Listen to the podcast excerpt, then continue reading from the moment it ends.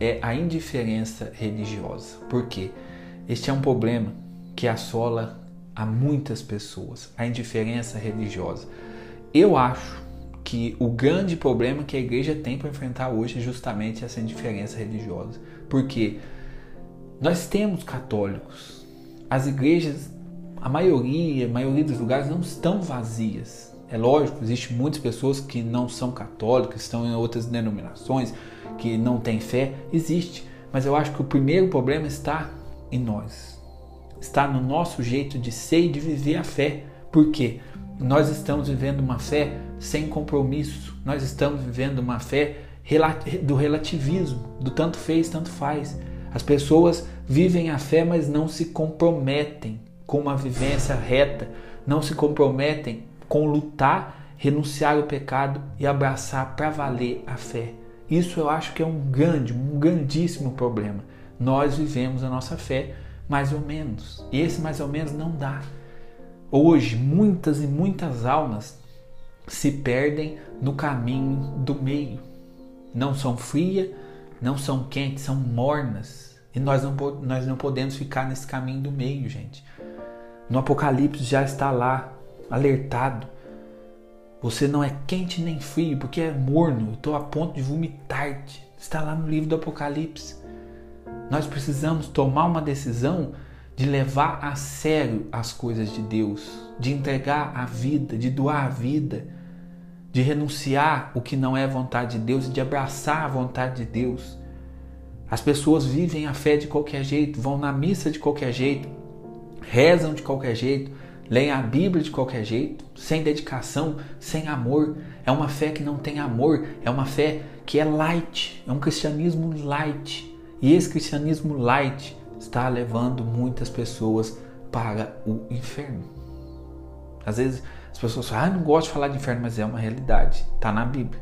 Jesus falou, então nós precisamos falar também. Muitas pessoas estão se perdendo por conta de ficar com essa fé light, de ficar no caminho do meio. O que é preciso para ser um cristão de verdade? Nós precisamos renunciar a nós mesmos. Nós precisamos estar dispostos a viver uma conversão de vida. A minha fé, o meu encontro com Jesus precisa gerar algo de novo em mim. Esse algo de novo é justamente uma conversão. A gente vê, por exemplo, no Evangelho, o Evangelho é, da Samaritana. A Samaritana ali, ela nos mostra como que a gente deve viver a fé, como que um cristão deve viver a fé. A Samaritana era ali um povo que tinha um ranço com o povo judeu, ela se encontrou com Jesus, ela vivia uma vida errada, mas no momento que ela encontra com Jesus, ela muda completamente de vida. Ela deixa a vida errada para trás e luta para começar a seguir Jesus, para anunciar Jesus. Nós precisamos viver isso. Agora, tem pessoas que começaram a rezar, começaram a seguir a igreja e tal, vão à missa, mas não muda, continua na mesma coisa. Eu vou à missa, mas o meu pecado continua ali guardadinho e eu não vou deixar o meu pecado, porque agora as coisas mudaram, as coisas são diferentes, agora eu posso fazer o que eu quiser. Esse negócio de pecado, de moral, isso aí passou e não passou.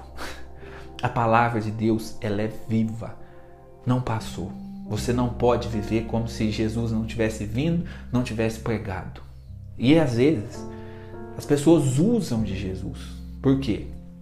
Quando está mal, quando está com algum problema, aí reza, se volta para Jesus e fala de Jesus e posta sobre Jesus. Mas o amor que eu tenho a Jesus, ele precisa ser testemunhado no meu dia a dia, quando ninguém me vê, na perseverança que eu tenho. Não adianta também ser aquele fogo, aquela explosão e depois apagar. É a perseverança, é o dia a dia, é a luta para rezar, muitas vezes sem ter vontade. É a luta, como a gente falava na hora do texto, é a luta de cair e levantar.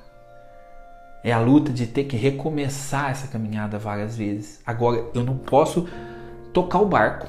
Eu não posso fazer isso. Eu estou num pecado, fá, mas esse pecado eu não dou conta e deixa para lá. Não podemos nos conformar com o pecado. Eu vejo assim que aqui no amigo católico, muitas pessoas chegam pedindo graças e coisas que estão justamente nesta vida mais séria, nesta fé comprometida. Ah, eu quero libertação para minha família, eu quero cura para minha família. Essa cura, essa libertação, às vezes, está no seu, na sua fé, no comprometimento da sua fé, está em tomar uma decisão séria de ser cristão, de ser católico e chegar diante de Jesus e falar: Senhor, eu me abandono em Suas mãos, eu estou aqui, eu quero viver para vós. O que eu preciso fazer? O que eu preciso deixar? Como por exemplo, aquele jovem rico. O jovem rico fez o papel certinho, só faltou para ele aceitar o que Jesus falou. Mas ele chegou diante de Jesus e falou: Mestre, o que eu preciso fazer? O que eu preciso fazer? E Jesus foi lá e pá, bateu na onde ele precisava mudar. Ele não aceitou. Mas essa iniciativa de se colocar diante de Jesus e perguntar: Senhor, o que eu preciso fazer? Essa iniciativa nós precisamos ter. A iniciativa de me colocar diante de Jesus e estar disposto a sofrer pela causa do Evangelho. Estar disposto a lutar contra os nossos defeitos, a lutar contra nós mesmos, para seguir a vontade de Deus. É isso que nós precisamos viver. Chega de ser um cristão light. Chega de viver a sua fé mais ou menos. Chega de ir na missa e não entender nada. Chega de não assumir compromissos com Jesus. Porque aqui, gente, não falando nada para pôr medo nem nada, não. São compromissos de amor. Ah, eu amo Jesus. Ama Jesus? Então, beleza, vamos começar a seguir o que ele falou? É assim que nós amamos. Agora, se eu amo Jesus e vivo como se ele não existisse, eu amo Jesus, mas minha vida, eu não me comprometo em renunciar a mim mesmo, tomar minha cruz e seguir Jesus, aí eu não amo. O amor que eu tenho por Jesus precisa ser traduzido na minha vida e na maneira que eu busco a santidade, na maneira que eu busco agradar a Deus. Jesus foi o quê? O que, Jesus fez? Viveu para agradar a Deus. A vida do homem Jesus nessa terra foi inteiramente para agradar o Pai. Quis em tudo fazer a vontade do Pai.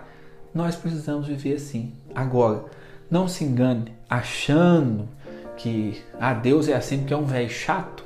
Então ele coloca um tanto de norma para a gente e a gente precisa seguir essas normas. Não é assim. A nossa felicidade está justamente nesse ser obediente, nessa fé comprometida. Se eu fico servindo a dois senhores, eu me perco. Se eu sirvo ao mundo e sirvo a Jesus, eu acabo servindo a ninguém. Porque eu não vou ser o mundano que presta, porque de alguma maneira ali Jesus né, me, me importuna e eu não vou ser um cristão que pesa, que, que presta, porque eu estou dentro da igreja, mas estou olhando o mundo, estou querendo ser igual ao mundo. Eu quero ser cristão mundano. Cristão mundano acaba não sendo um cristão que não serve para coisa nenhuma.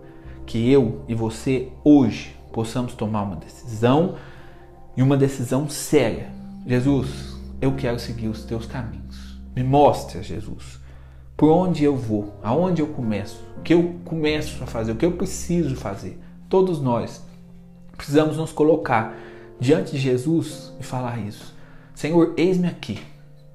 Envia-me, leva-me, conduza-me, Jesus, aonde tu queres. Eu não quero mais viver segundo as minhas inclinações, segundo a minha carne marcada pelo pecado.